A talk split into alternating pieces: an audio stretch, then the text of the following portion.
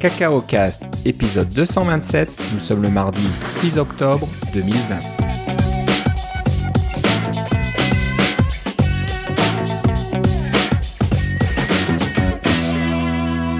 Bonjour et bienvenue à tous dans ce nouvel épisode de Cacao Cast. Comme d'habitude, Philippe Casgrain est avec moi. Comment ça va, Philippe? Ça va très bien. Et toi, Philippe?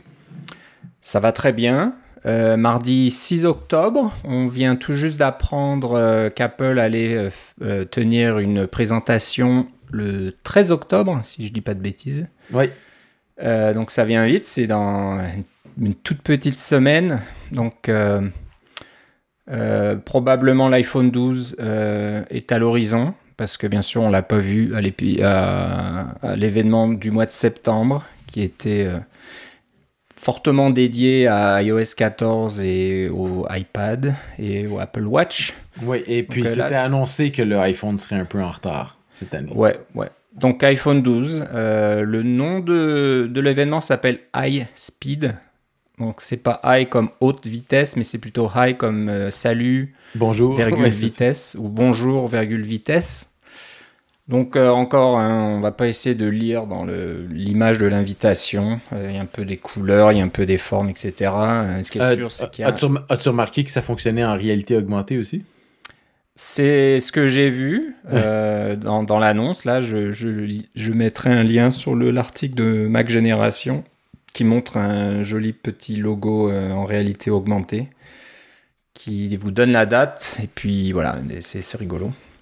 Euh, donc voilà, iPhone 12, c'est certain. Euh, euh, Apple Silicon A14, c'est quasiment certain aussi. Donc le A14, c'est pas une nouveauté, il est déjà dans l'iPad Air dernière génération, mais il sera certainement dans l'iPhone 12 aussi.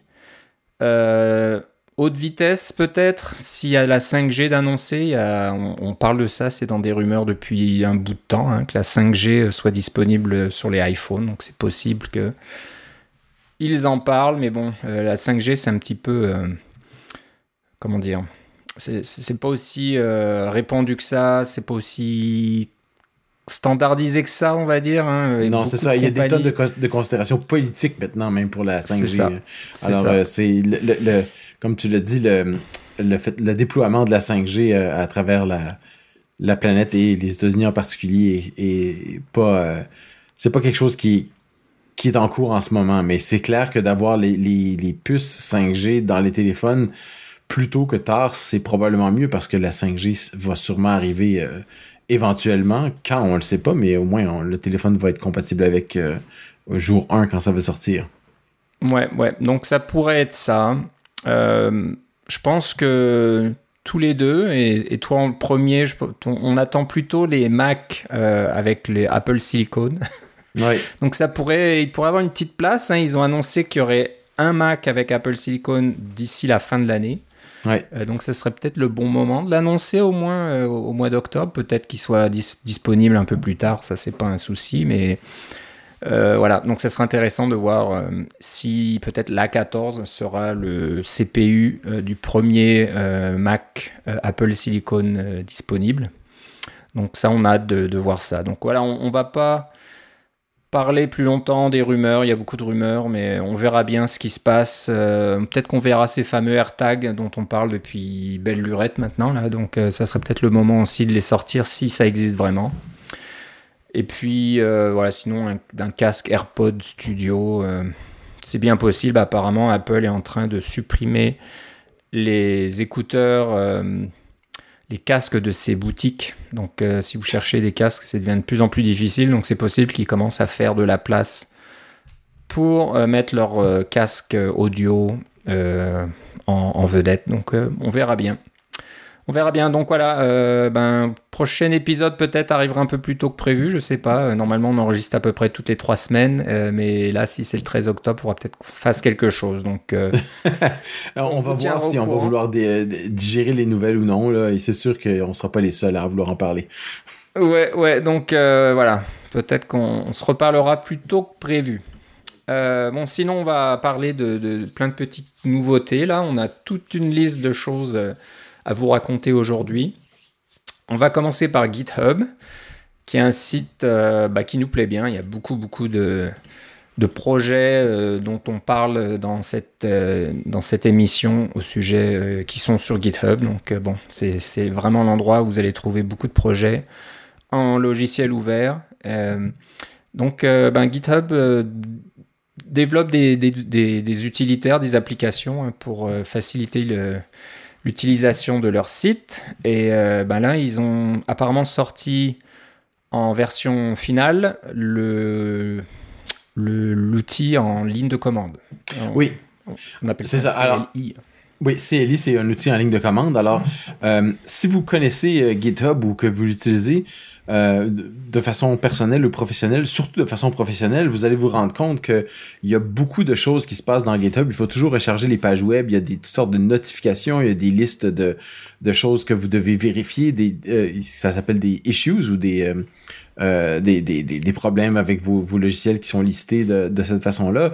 Il y a des listes de ce qu'on appelle des PR ou des, des requêtes pour avoir des revues de code, des choses comme ça. Il y a toutes sortes de choses comme ça qui existent dans GitHub, qui sont sur différentes pages avec différentes notifications, etc.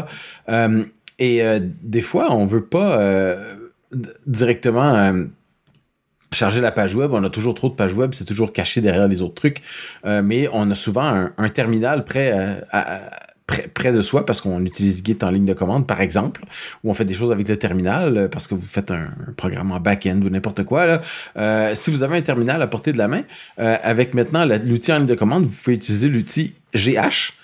qui est donc un outil qui permet d'avoir une interface avec GitHub pour vos toutes sortes de euh, de commandes que vous pourriez faire euh, carrément dans votre terminal plutôt que sur la sur les pages web. Et ça fonctionne très bien. Euh, ça fonctionne avec tous les niveaux d'authentification. Au, travail on a un, système d'identification à double facteur et ça fonctionne très bien même avec ça sans sans avoir trop de, de, de barrières. Une fois que l'outil est installé ça ma foi, j'ai trouvé que ça fonctionnait quand même assez bien. Euh, et euh, c'est sûr que la syntaxe, il faut l'apprendre parce que c'est un outil en ligne de commande, mais euh, vous avez le, la, possibilité d'avoir les, les pages de, les pages de manuel, ce qu'on appelle les man pages, qui vous donnent les, les informations. Et il y a une, commande help qui vous permet de voir ce qui quelles sont les commandes si vous les avez oubliées. Et celles que vous allez utiliser régulièrement, par exemple pour faire un, vous voulez faire, vous avez un, un, un, PR, vous voulez faire un, euh, un, vérifier quel est ce code-là, eh bien, vous pouvez faire un checkout directement du PR de votre, depuis votre, euh, votre ligne de commande, sans savoir le nom de la branche, tout se fait automatiquement grâce à l'outil en ligne de commande. C'est quand même assez bien. Euh, si vous passez le moindrement de temps dans GitHub, ou surtout si vous passez beaucoup de temps dans GitHub, je vous conseille de jeter un coup d'œil à cet outil en ligne de commande. C'est pas trop rébarbatif, c'est quand même assez bien fait. La documentation est bien, la syntaxe des commandes est bien pas trop complexe. Euh, ça s'apprend assez bien, ma foi. Je trouvais que c'était une bonne chose à mentionner. Ouais, ça, ils ont l'air d'avoir bien standardisé les commandes. Hein. C'est pas comme Git lui-même qui non, est un, Peu un, tout un bazar. Euh, en fonction des commandes que vous utilisez, vous avez l'impression que c'est un outil différent des fois. Mm. Euh, là, là c'est bien fait, c'est assez concis et clair. Et euh, c'est c'est pas mal.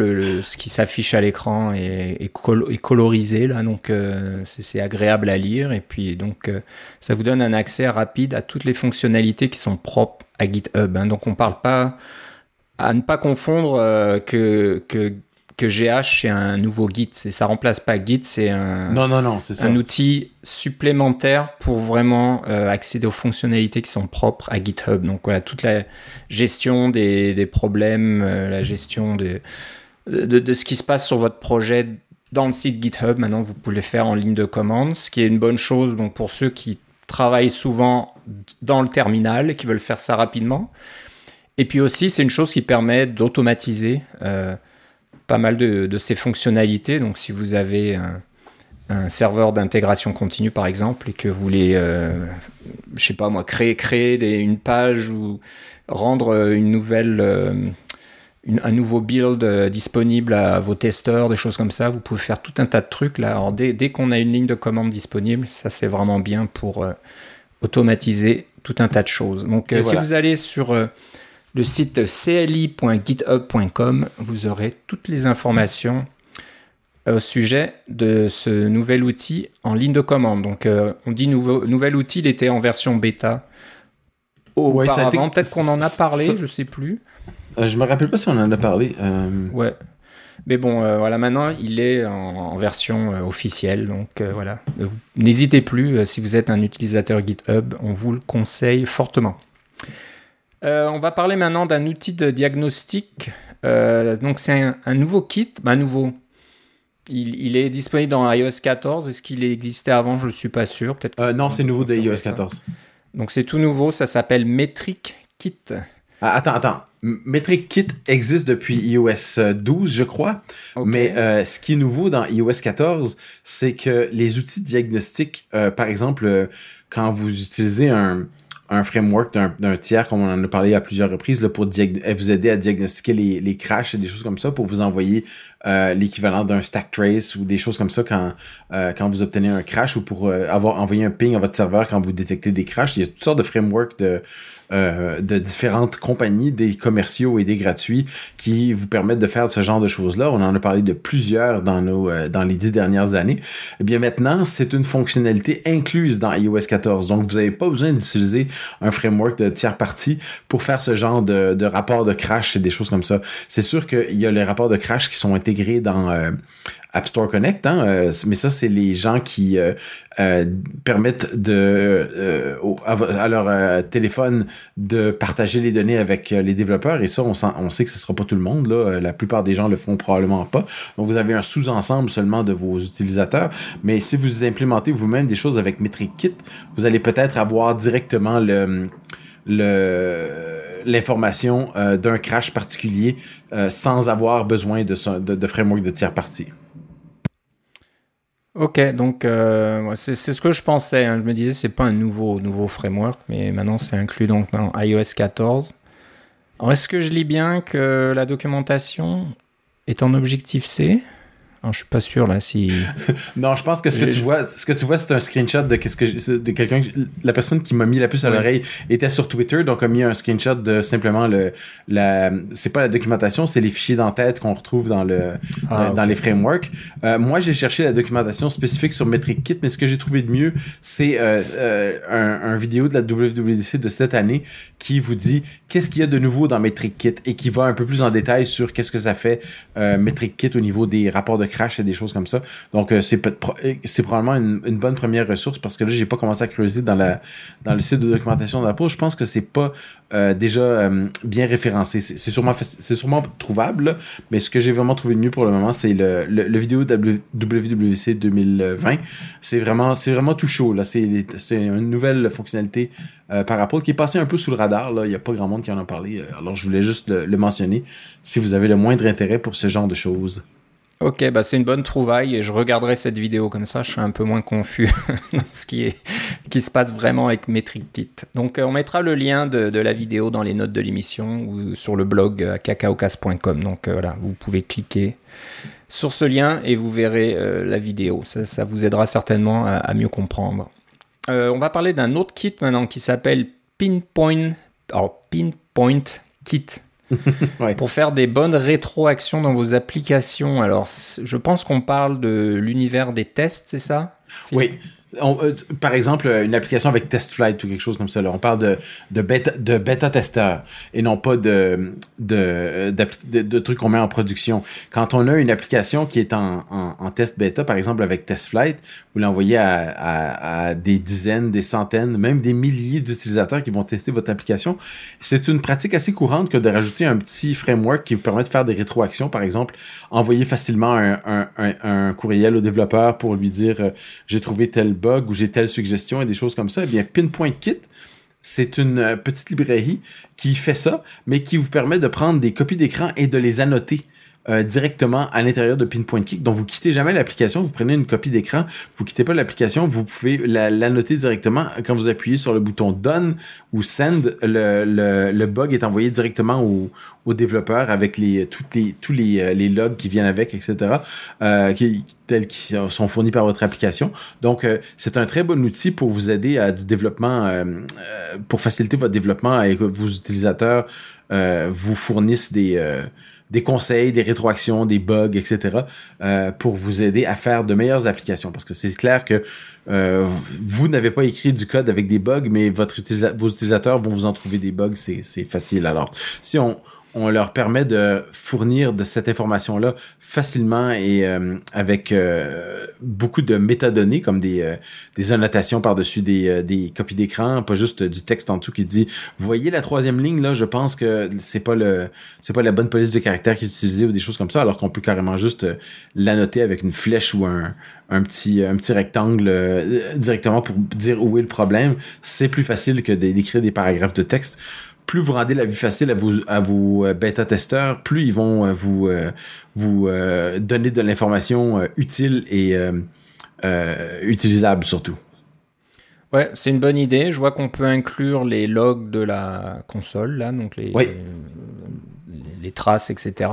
C'est ça. Alors, si vous utilisez par exemple le framework d'Apple qui s'appelle OS euh, Log, qui est le framework intégré pour faire de, du, euh, des logs de, de haute performance, euh, vous n'avez pas besoin d'un framework de tiers partie. Euh, vous, vous avez cette information-là qui peut être attachée à vos bugs, etc., euh, telle que fournie par vos utilisateurs, telle que vue sur leur propre appareil. Et c'est ça qui est le plus intéressant là-dedans. Ouais, c'est bien. Et comme tu disais, quand on a de nombreux bêta-testeurs, euh, ça devient un petit peu compliqué de gérer euh, tous les courriels et puis les, descriptions des bugs euh, écrits comme ça en texte.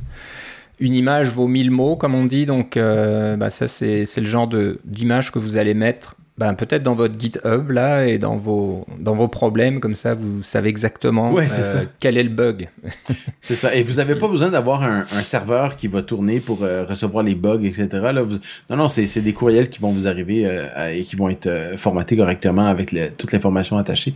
Et de là, vous pouvez soit avoir un système automatique qui l'envoie dans votre système de gestion de bugs ou ou carrément avoir quelqu'un dans votre équipe qui fait du triage de ces bugs-là tels qu'ils arrivent par courriel. C'est, ça me semble très efficace. Alors, si vous allez sur GitHub, sur le compte de Leakability, L-I-C-K-A-B-I-L-I-T-Y, euh, bah, vous trouvez le, le projet Pinpoint Kit. Euh, alors, Leakability, est-ce qu'on sait qui c'est? Tu les connais, euh, Philippe? Oui, oui. Eh ben, c'est, euh, euh, entre autres, c'est Mathieu Bischoff qui était un, présentateur à NS North 2019. Voilà, je me disais. Hein. C'est un, nom qui me paraît familier. On voit, on voit dans les, les écrans là.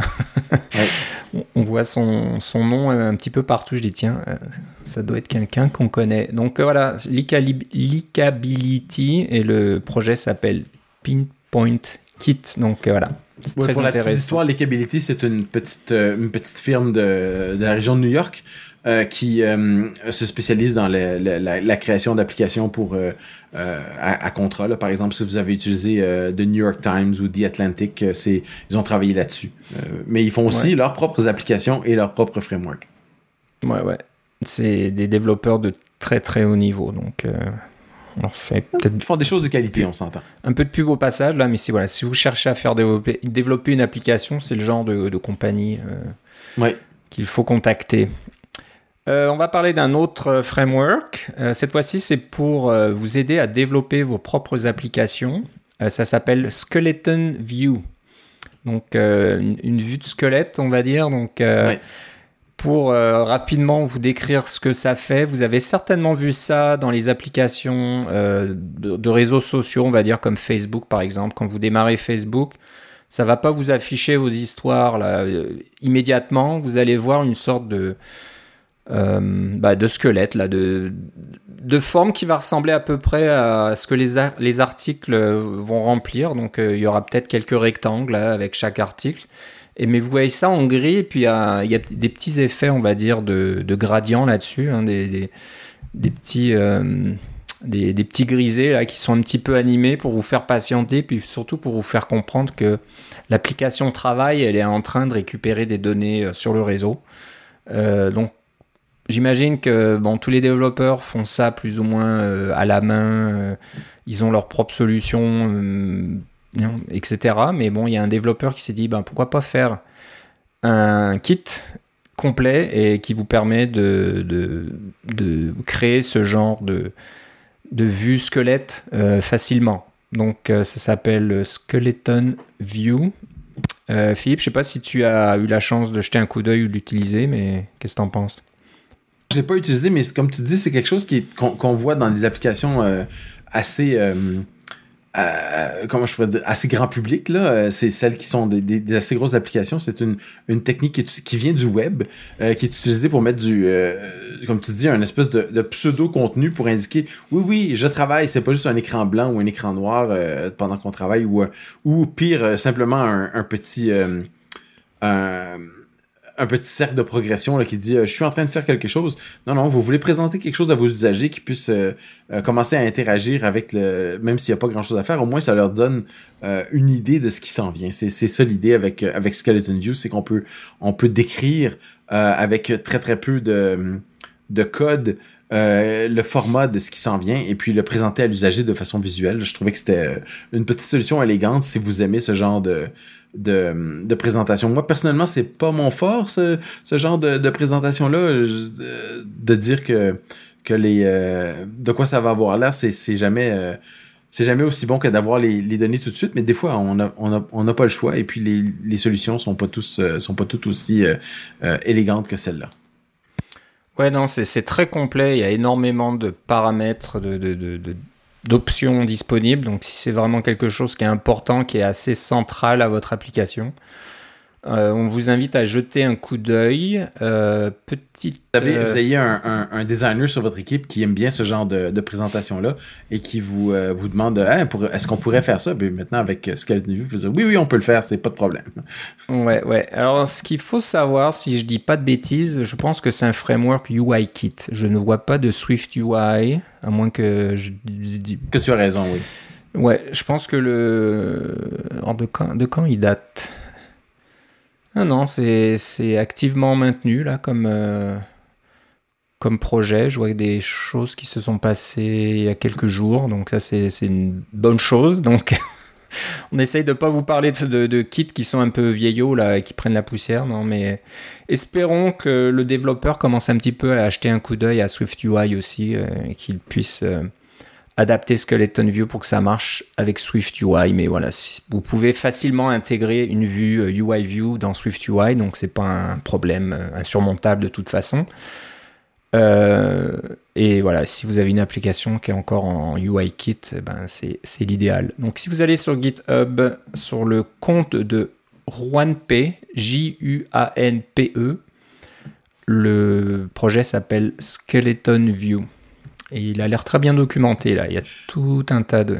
Ouais, pour, pour, euh, pour SwiftUI, j'ai l'impression que c'est un problème qui est moindre parce qu'il est très très facile en SwiftUI d'avoir deux sections dans, son, dans, sa, dans sa vue euh, une, et, d'avoir une, variable d'état, hein, une variable state qui va euh, gouverner laquelle des deux va apparaître. Alors, euh, vous pouvez juste changer le state et hop, vous allez basculer d'un à l'autre. Alors, vous pourriez carrément tout faire en, en SwiftUI. Euh, sans trop passer par un, un, un, skeleton view comme celui-là, parce que lui, c'est clair que ce qu'il fait, c'est du, euh, on appelle ça en anglais du method swizzling, c'est-à-dire qu'il va chercher le, l'adresse de la, de la classe à, à, remplacer et il la remplace au niveau du, au niveau du runtime. Euh, il la remplace, pardon, quand l'application est en fonction, euh, par sa propre classe pour dessiner. Alors, au lieu de dessiner un UI Collection View, il va dessiner son propre Skeleton View à la place. Et quand le UI Collection View dit, en fait, là, j'ai mes données, euh, la, la, classe est rechangée et le dessin se refait. Euh, oh, c'est pour ça que peut-être qu'avec SwiftUI, c'est un peu moins un problème parce que c'est quand même relativement. Et là, je, je mets des. Vous me voyez pas, mais j'ai des. Je mets mes, mes, doigts pour faire des des, des, guillemets euh, aériens, là, pour dire que c'est relativement facile de, de, le faire en Swift UI parce que tout est déclaratif. Alors qu'en en UIKit, on doit carrément euh, euh, faire écrire beaucoup de code pour passer d'un état à un autre. Ok. Donc, euh, ouais, bien, bien vu. C'est sûr que c'est peut-être plus facile en Swift UI, mais bon, je vois qu'il y a quand même des, des fonctionnalités sur, au niveau de l'animation, etc., qui, qui, sont intéressantes dans Skeleton oui, View et qui sont peut-être pas évidente à faire en Swift. Il y a certainement beaucoup de code à récupérer là-dedans pour faire des... Euh, comment ça s'appelle C'est UI euh, View Representable, je pense, qui est le protocole qui te permet de prendre un UI View et de le mettre en Swift UI. Donc, s'il pouvait mettre toutes ces classes en, euh, spécifiques de, de, Skeleton View qui font leur, leur dessin, comme tu disais, avec des gradients des animations sous forme UI View Representable, on pourrait carrément directement les utiliser en Swift UI et, et pouvoir faire le, le, changement très facilement, à mon avis. Ok. Voilà, donc Skeleton View sur GitHub dans le compte de Juan P. J-U-A-N-P-E. Euh, on va maintenant parler pardon.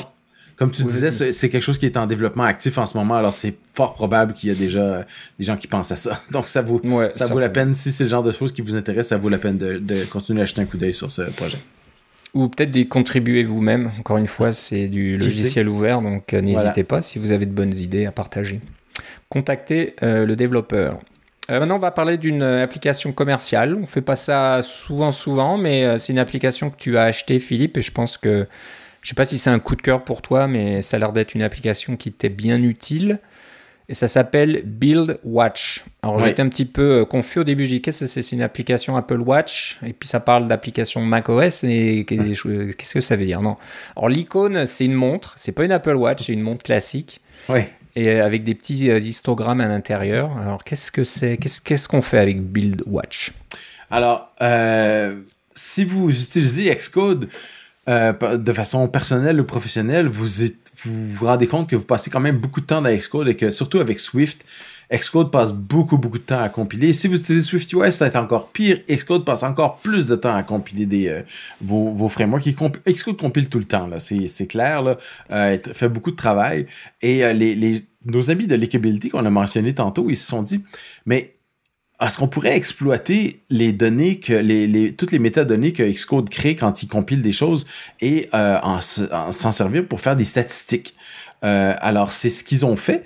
Euh, ils, lisent vos données dans votre, dans votre dossier euh, de compilation. C'est le dossier Derive Data dans, dans Xcode, celui qu'on celui qu'on efface gaiement quand, euh, quand plus rien ne va et qu'on a quitté Xcode et que Xcode a planté ou qu'il veut plus compiler nos trucs. On efface le fameux dossier Derive Data pour dire, bon, on recommence à zéro. Alors, c'est ce dossier que Xcode reconstruit tout le temps, dans un sens mais c'est le dossier de travail d'Excode. Il y a toutes sortes de, de, données intéressantes là-dedans. Des, euh, euh, tous vos fichiers objets sont là-dedans, toutes les versions compilées de tout. Il y a des graphes de différents objets qui vont ensemble. Il y a des, euh, des, statistiques de tests, etc. Tout est là-dedans. Alors eux, ils se sont dit, ben, si on écrivait un petit programme que son rôle, c'était de lire et d'interpréter ces données-là générées par Xcode. Euh, pour voir, pour en, dériver, par exemple, des statistiques de compilation. Par exemple, combien de fois avez-vous compilé aujourd'hui euh, et combien de temps ça prend chaque compilation en moyenne pour euh, les différents programmes que vous utilisez? Alors, si vous êtes comme moi, vous avez quatre ou cinq projets Xcode ouverts en même temps et on, les compile tous les uns les autres. Des fois, c'est des petites applications utilitaires. des fois, c'est des c'est un projet avec plusieurs cibles. des fois, c'est deux projets qui sont reliés l'un à l'autre où il y a un framework de l'un avec l'application principale de l'autre. Euh, combien de temps ça prend pour tout compiler tout ça? Combien de temps vous perdez avec Xcode? c'est un peu déprimant cet aspect-là, mais combien de temps vous passez dans Xcode et combien de temps, et surtout Xcode passe sur votre ordinateur à, essayer de travailler? Alors, BuildWatch va vous donner des tonnes de statistiques à ce niveau-là. Euh, alors, il y a un aspect euh, amusant, c'est clair, on, aime bien savoir, et, et, des fois même dire euh, tiens je vais, aller prendre un café pendant qu'Xcode est en train de compiler mon truc en Swift. Euh, est-ce que vous pouvez prédire combien de temps vont prendre, vont prendre les choses avec BuildWatch euh, parce que c'est clair que c'est un un, un, art, ce genre de choses-là, de voir comment les, euh, les choses se, se, passent et comment les choses se passent de façon historique. Alors, est-ce que la compilation de votre gros, de votre gros projet, euh, disons qu'elle prend 5 minutes, mais est-ce qu'elle a toujours pris 5 minutes? Est-ce que aujourd'hui elle prend en moyenne 4 minutes? Demain, elle prend en moyenne 6 minutes? Euh, est-ce qu'il y a d'autres facteurs qui peuvent influencer ça? Vous avez rajouté un nouveau framework. On parle tout le temps de framework dans notre, dans notre, euh, podcast, eh bien, euh, si vous rajoutez un nouveau framework, est-ce que ça affecte votre temps de compilation? Euh, c'est des choses qui sont qui peuvent devenir importantes à ce moment-là de savoir où, où, sont les problèmes dans nos dans nos compilations parce que en tant que développeur on compile tout le temps. Ben, c'est sûr que c'est Xcode qui le fait pour nous là mais on est tout le temps en train de compiler. Et d'avoir des, des statistiques comme celle-là ça peut être très utile. Et si supposons euh, vous avez deux ordinateurs, votre ordinateur de bureau et votre ordinateur de maison, parce que là, vous travaillez à la maison, alors vous avez les deux. Et puis, euh, vous voulez euh, convaincre votre patron que vous pourriez sauver du temps de compilation avec avec euh, un, nouvel ordinateur, bien avec BuildWatch, vous pouvez avoir des vraies données pour dire, voyez, j'ai passé aujourd'hui euh, deux heures à compiler des choses, et si j'avais eu, euh, donc je pouvais pas rien faire pendant ces deux heures-là, eh bien, si vous m'achetez un nouvel ordinateur plus puissant avec Apple Silicon, maintenant je vais passer seulement 1h15 à compiler, donc vous allez sauver 45 minutes par jour de, productivité. Alors ça, ce sont des arguments qui sont qui peuvent être très intéressants. Donc j'ai hâte de voir si je vais pouvoir m'en servir pour arriver à mes fins à ce niveau-là, mais c'est clair que le le le geek en moi est toujours intéressé par les différentes statistiques et de voir comment les choses sont affectées, les trucs euh, un peu plus long terme. L'application vient toujours de sortir, alors j'ai pas beaucoup de données long terme, mais euh, on, voit des tendances. Hein. Les projets qui ont du Swift UI dedans, c'est très très lourd. Euh, les, projets qui ont qui sont simplement en, AppKit ou en Objective-C, c'est très très rapide. mais ça, c'est sûr que c'est des tendances grossières que je, je, je donne pas de nouvelles à personne. Là, c'est pas c'est pas nouveau, mais c'est toujours intéressant de le voir exprimé sous forme graphique. Et les graphiques sont ma foi très joli aussi parce que les gens de Leakability sont, très forts en design. Donc, euh, ils font des choses qui sont euh, agréables à regarder. Euh, le seul défaut que je lui donne, c'est que c'est une application, encore une fois, qui vit dans votre barre des menus. Alors, si vous avez, si vous êtes comme moi, vous avez déjà trop de trucs dans votre barre des menus, alors ça vous prend un écran géant pour tout avoir. mais il y a une version de l'application, vous pouvez l'utiliser en, dans le dock aussi, donc, mais son utilisation principale, c'est vraiment la barre des menus. C'est c'est le seul petit bémol que je lui donnerais. Euh, mais ceci dit, vous pouvez la, euh, la régler pour qu'elle prenne le minimum de place dans votre barre des menus, là, euh, qui vous donne pas juste un, bouton pour y avoir accès. Mais, au total, je vous en reparlerai peut-être au prochain épisode après l'avoir utilisé pendant plus que quelques jours pour vous donner mes, mes, impressions, mais c'est une petite application à surveiller. Par contre, c'est une application payante, comme tu l'as dit, euh, mais on l'achète sur la Mac App Store, donc c'est quand même assez... Euh, euh, et c'est la seule place où on peut l'acheter. donc c'est une application qui fait toutes ces choses, malgré le fait qu'elle soit restreinte avec le sandbox et des choses comme ça. C'est quand même assez bien. Comme tu le dis, allez sur Mac App Store et cherchez Build, Build, B-U-I-L-D Watch. Et voilà, vous verrez l'application tout en couleur. Très joli. Ouais, donc euh, ouais, on a hâte de voir ce que tu en penses après quelques semaines d'utilisation euh, pour voir si tu vois des tendances, si tu découvres des, choses euh, que tu n'avais pas vraiment remarquées, etc. Donc ça peut être très intéressant d'avoir des statistiques sur la chose qui occupe une grosse partie de la journée de tous les développeurs. Ok, euh, maintenant on va parler d'une application euh, en logiciel en code ouvert qui a l'air très intéressant, qui s'appelle Construct. Alors euh, c'est marrant parce que peut-être que toi ça dit quelque chose, mais moi Construct, on me dit voilà, j'ai une application qui s'appelle Construct, aucune idée de ce que ça peut faire. Ouais, c'est ça, c'est un, petit peu générique. C'est la construction, qu'est-ce que c'est? Eh ben non, c'est une application qui aide aux joueurs de Donjons et Dragons. Euh, et s'écrit tout en Swift UI. Donc euh, ça c'est très intéressant parce que pour ceux qui s'intéressent à Swift UI ou qui apprennent Swift UI ou qui pensent à développer une application Swift UI et puis savent pas trop où commencer, euh, bah, ça donne un bon exemple d'application complète qui gère pas mal de données. comment ça fonctionne? Comment on fait pour voilà, gérer tout un tas de, de données bien différentes? Et voilà, Construct fait tout ça. Et euh, c'est intéressant parce que ça. Bah, c'est vendu entre guillemets, hein. c'est gratuit, vous pouvez la, télécharger et la compiler vous-même. Mais ça aide les maîtres de donjons à, à, comment on va dire ça, à guider ou à, à suivre le déroulement d'une partie de Donjons et Dragons pour euh, les geeks entre nous qui, ont, qui connaissent ou qui ont joué un petit peu euh, dans le passé ou qui jouent encore euh, aujourd'hui à Donjons et Dragons. Euh, donc c'est intéressant, surtout que ça utilise c'est très bien pour, euh, comme tu dis, les, euh, ce qu'on ceux qu'on appelle les DM, en, en français, je dirais, c'est les, les, maîtres du donjon ou les maîtres du narratif. C'est ceux qui contrôlent un peu l'histoire, de, de, de, guide, euh, guide les joueurs à travers leur histoire, parce que Donjon et Dragon, à la, à la base, c'est simplement euh, le fait de se mettre à, à plusieurs personnes et de, de, de, créer une histoire de toute pièce, là, de, une histoire un peu fantaisiste. alors, pour pouvoir gérer, il y a des tonnes de données à gérer que les, les, les DM sont capables de faire avec des, il y a toutes sortes de, feuilles de papier spéciales qu'on peut acheter pour gérer ce genre de choses-là. Il y a des fichiers Excel, il y a, il y a des, euh, et toutes sortes, la technologie s'est beaucoup invitée dans les Donjons et Dragons. Là, on parle plus des affaires des années 80. Là. Euh, mais celle-là, moi, c'est pas tant pour l'aspect Donjons et Dragons que, comme tu disais, pour l'aspect de, la façon dont l'application est construite. Euh, parce qu'ils utilisent une, une architecture de.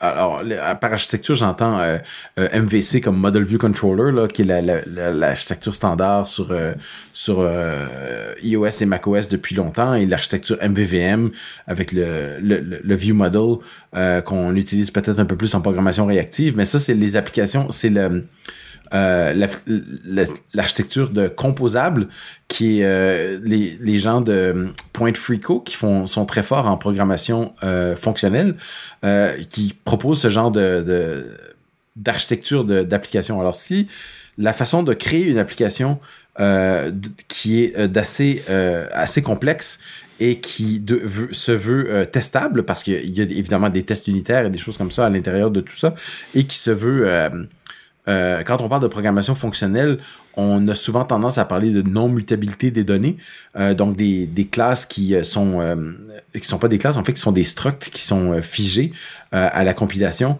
donc on, qui sont comme les choses ne sont pas modifiables, le risque de bug est beaucoup moindre euh, parce que c'est un peu comme le SwiftUI. Hein. On a euh, en SwiftUI, on, on, a déclaré quelque chose et cette déclaration-là s'affiche à l'écran. Euh, en programmation fonctionnelle, c'est un peu la même chose. On déclare des choses et on agit sur ces objets-là ou sur ces structures-là qui ne sont pas modifiables, dont les, les propriétés internes ne sont pas modifiables ça réduit énormément le nombre de bugs. Ça peut causer des, des, des programmes qui sont ou des fonctions. On peut prouver euh, qu'on a fait toutes les euh, possibilités. Euh, on peut les tester avec des tests unitaires, etc. Bref, l'architecture composable est basée sur ces principes-là.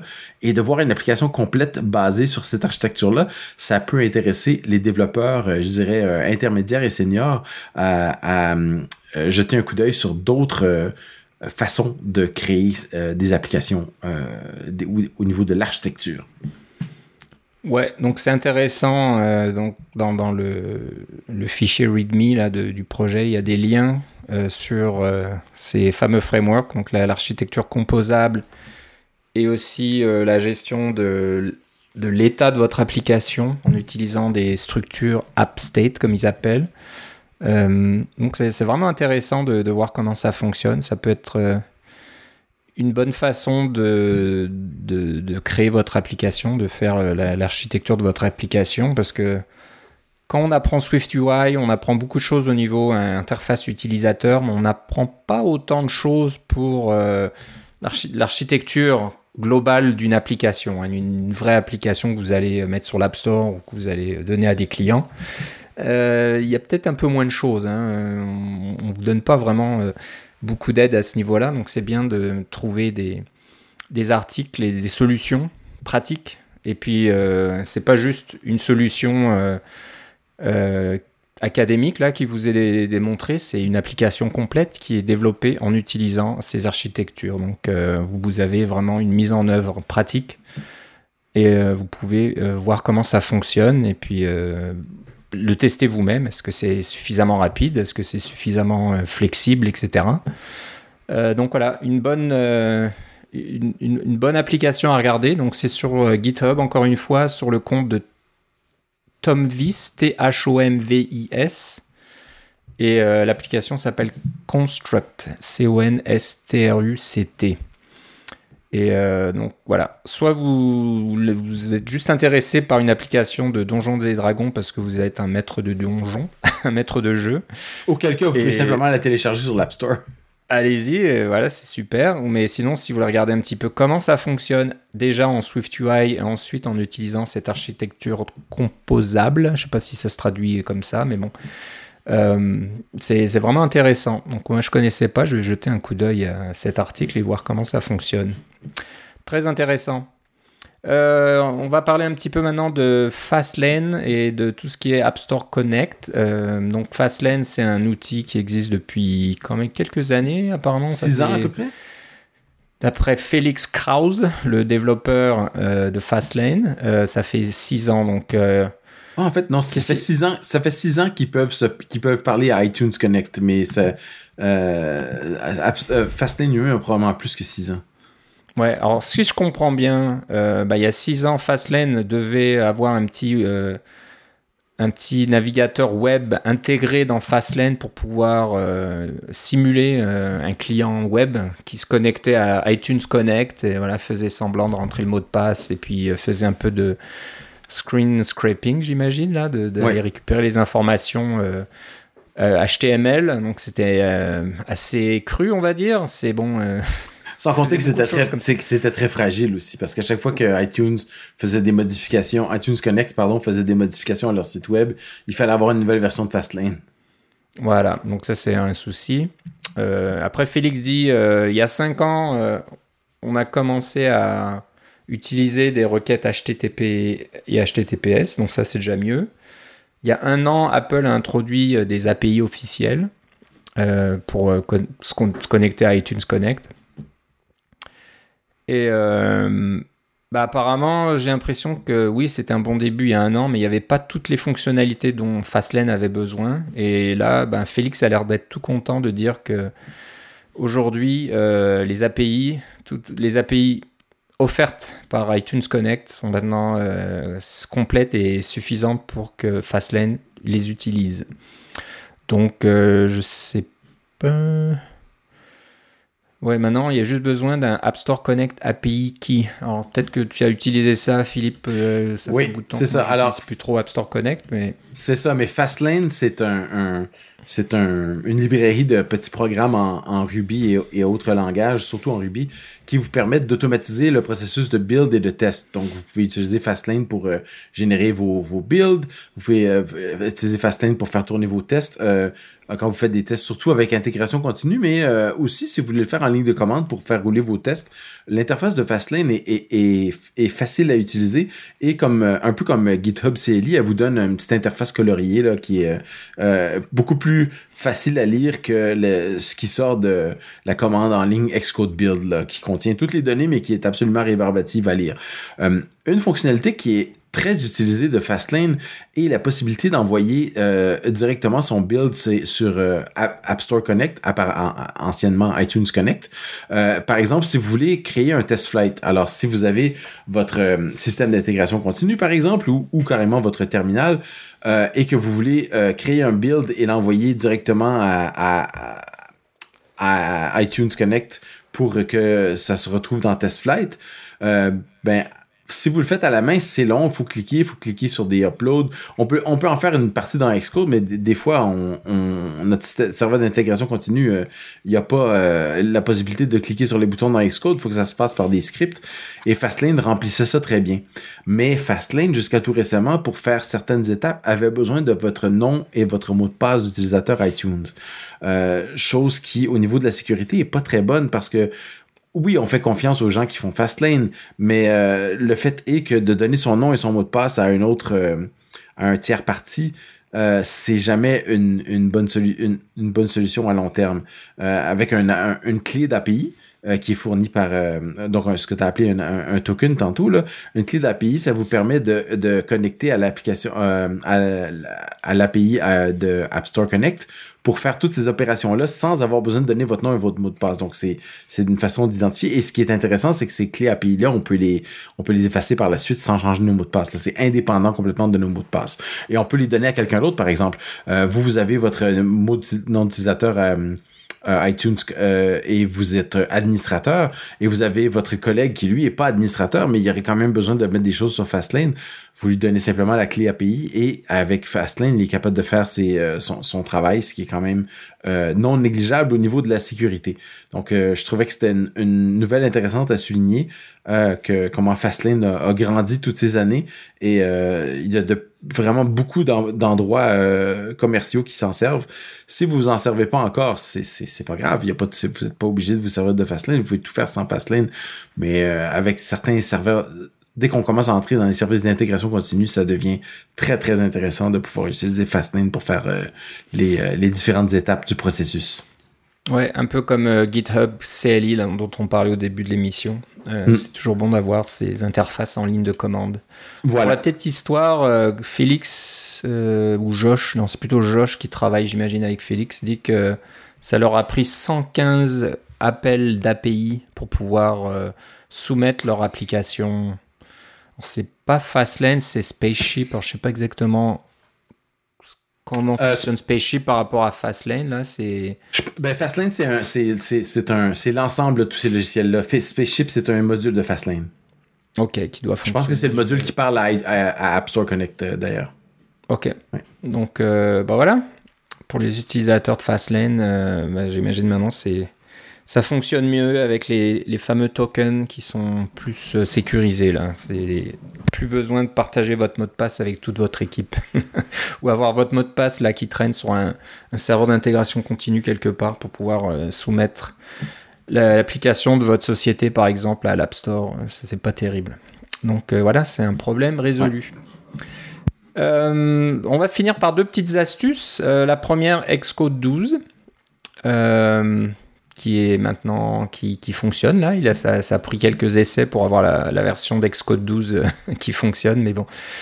Euh, c'est quelque chose qui n'existait pas avant. Je suis un petit peu étonné, mais bon, tu sais, des fois on n'arrête pas le progrès.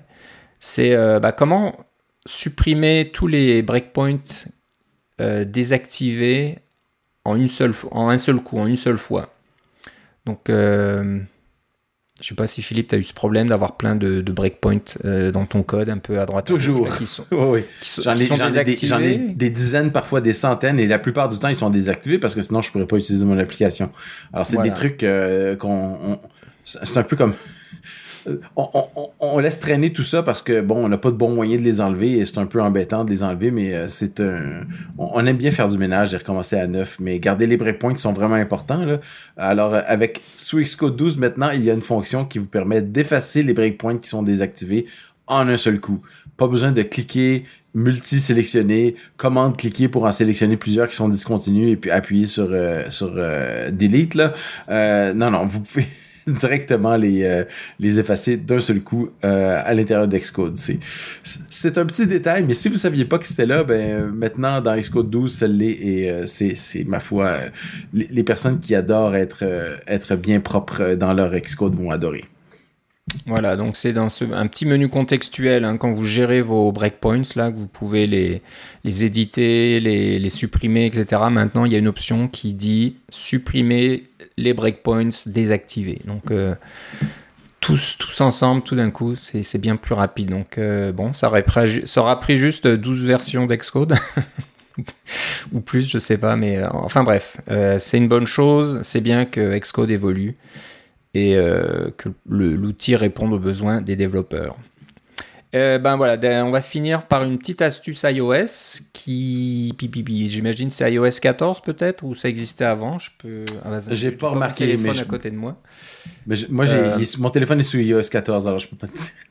Le mien n'est pas encore, tu vois. j'ai, hésité là, donc j'attends la 14.2 euh, finale avant de l'installer. Je suis, je suis très brave là parce que. Moi, moi j'ai travaillé sur les, j'ai travaillé sur les app clips, alors j'ai installé, j'ai installé 14.0. T'étais bien obligé. Hein. Heureusement, t'as peut-être pas eu de problème, mais moi j'ai entendu parler de petits soucis là de à la maison. Là, j'ai ma fille, il a fallu euh, réinitialiser son iPhone parce que ça marchait plus quoi. Elle pouvait plus rien faire dessus. C'est peut-être c'est peut-être une autre affaire. Les, les, adolescents là, ils utilisent leurs applications tellement vite que des fois j'ai l'impression que le système d'exploitation a du mal à suivre. ils, envoient 50 000 messages, euh, passent d'une application à l'autre en, un, centième de seconde là et, euh, et, des fois je pense que ça cause des petits problèmes. Alors là c'est pour l'application Note, Note euh, qui permet de pouvoir, comment on appelle ça, de, décaler des paragraphes. faire indenter. Indenter des paragraphes juste en glissant du doigt. Donc euh, bah, c'est assez sympa. On joue à la petite vidéo là sur Twitter. Euh, bah, ça c'est des petites astuces euh, qui simplifient la vie, j'ai l'impression. Moi, je m'en sers, je, me sers de listes, euh, comme probablement plusieurs personnes dans, dans l'application Note. On peut se faire des listes avec des petites cases à, à, cocher qui sont assez, assez rigolotes et animées. Et puis des fois, on veut, on veut pas avoir une liste avec tout sur la même, sur la même colonne. On voudrait avoir une liste décalée, hein, une liste de listes des fois, euh, pour grouper les choses qui vont bien ensemble. Euh, eh bien, euh, c'est pas facile à faire euh, avec l'application Note quand on tape avec, son clavier, mais dès qu'on réalise qu'on peut juste prendre le texte et faire glisser à gauche ou à droite pour le décaler euh, ben vers la gauche s'il était déjà à droite ou vers, vers la droite ou changer le niveau d'indentation euh, ça ça change la vie. C'est c'est comme euh, vos listes commencent à, à, prendre du sens. Votre texte peut commencer à prendre du sens aussi. C'est j'utilise Note de plus en plus parce que le gros avantage de Note c'est qu'il est intégré au système et et utilise iCloud. Donc des notes que j'ai sur mon Mac se retrouvent sur mon téléphone se retrouvent sur mon iPad etc tout se synchronise ma foi assez bien avec iCloud. Et en plus de ça on peut partager des notes.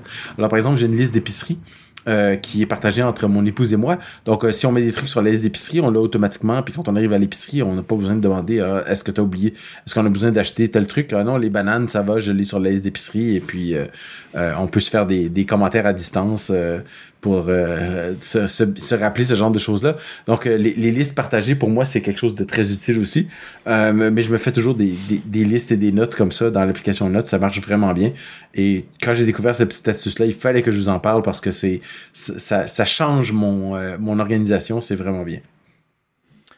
Voilà, donc euh, bonne petite astuce et c'est bien de voir comme ça des, des, améliorations dans les applications de base. Euh, Apple a fait beaucoup de travail hein, pour ces, applications comme euh, Note, comme les, les rappels, etc.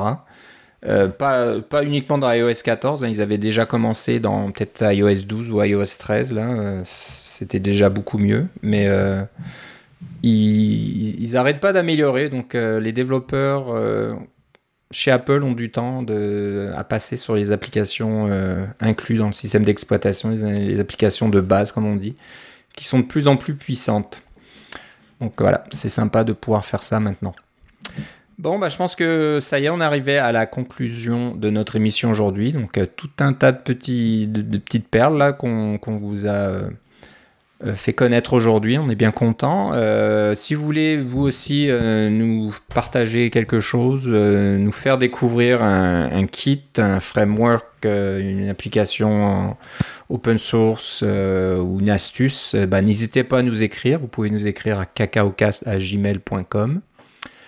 vous pouvez aussi accéder à tous les épisodes sur cacaocast.com à partir de l'épisode numéro 1 euh, donc euh, voilà, c'est toujours des fois rigolo d'aller un petit peu dans le passé, puis de, de voir de quoi on parlait peut-être euh, il y a un an quand Apple a annoncé des nouveaux iPhones, ou peut-être il y a cinq ans quand ils annonçaient des nouveaux iPhones. voilà, donc bon, c'est intéressant. On va certainement se reparler peut-être plus tôt que prévu. Donc, euh, il y a un événement la semaine prochaine. Donc, on va voir si on arrive à se parler un petit peu après cet événement-là. Euh, si vous voulez savoir euh, ou être les premiers à être au courant si un nouvel épisode est disponible, eh ben, vous pouvez nous suivre sur Twitter, sur le compte CacaoCast. Philippe, si on veut savoir ce que, ce que tu fais ou quelles sont tes réactions aux annonces d'Apple la semaine prochaine, je mets, quelques fois, je mets quelques fois des choses sur Twitter avec Philippe C, L-I-P-P-E-C. Ouais, je vois que tu as, partagé un petit peu ton avis sur les applications Covid, que le Québec a finalement euh, euh, approuvé, on va dire, après beaucoup d'hésitations euh, un peu incompréhensibles. Bon, ça sera le sujet d'un autre débat, là, on va peut-être pas rentrer là-dedans, mais bon, bonne nouvelle. Ouais, ben, je recommande, je recommande à, tout, à tous nos auditeurs québécois de télécharger l'application Alerte COVID. Euh, je peux vous dire que d'un point de vue de qualité, c'est une application qui est bien faite. Je peux vous dire qu'un point de vue de, vie privée, euh, ça n'entre aucunement en, problème. Vous n'avez pas de problème avec la vie privée. Euh, toutes les réserves que je pouvais avoir par le passé n'existent plus. Par exemple, c'est pas n'importe qui qui peut entrer des codes pour dire qu'ils sont positifs à la COVID. Il faut parler à un professionnel de la santé pour pouvoir obtenir ces codes à usage unique. C'est quand même, c'est très bien fait. Ça a été très bien pensé. Et les API qui sont utilisés, oui, c'est seulement sur les téléphones modernes, on s'entend, là, c'est un, ça prend iOS 13.5 et plus.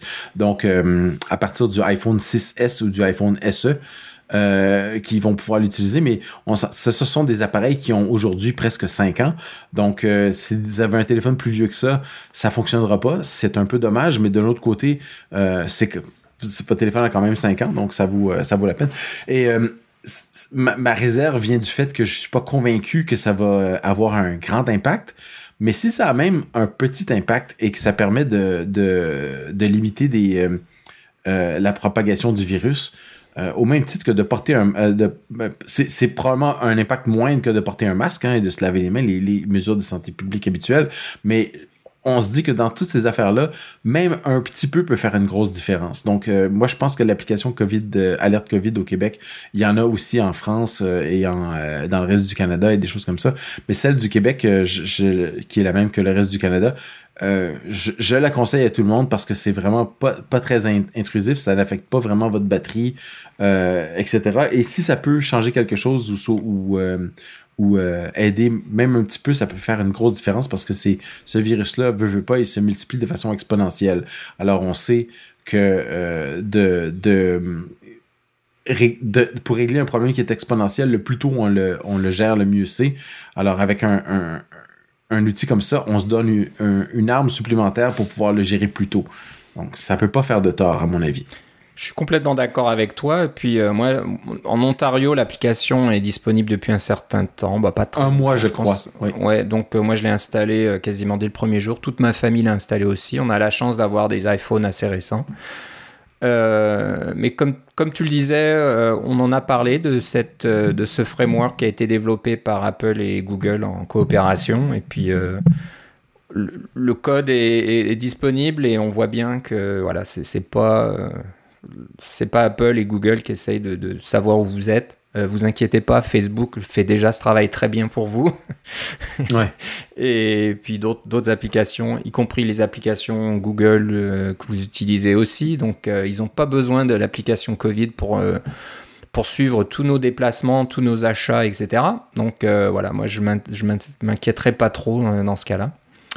Et voilà, plus, plus, plus on est nombreux à l'avoir et plus ça marchera. Donc euh, on vous invite à le faire aussi. Voilà, c'était la, petite, la petite, euh, euh, la petite capsule là au sujet de Twitter. Donc voilà, c'est intéressant de, suivre Philippe sur Twitter. des fois, il dit des, petites choses intéressantes comme ça. Ok, mm. bon bah c'est tout. je te remercie Philippe. Moi aussi Philippe. On se reparle une prochaine fois. Salut. Bye bye.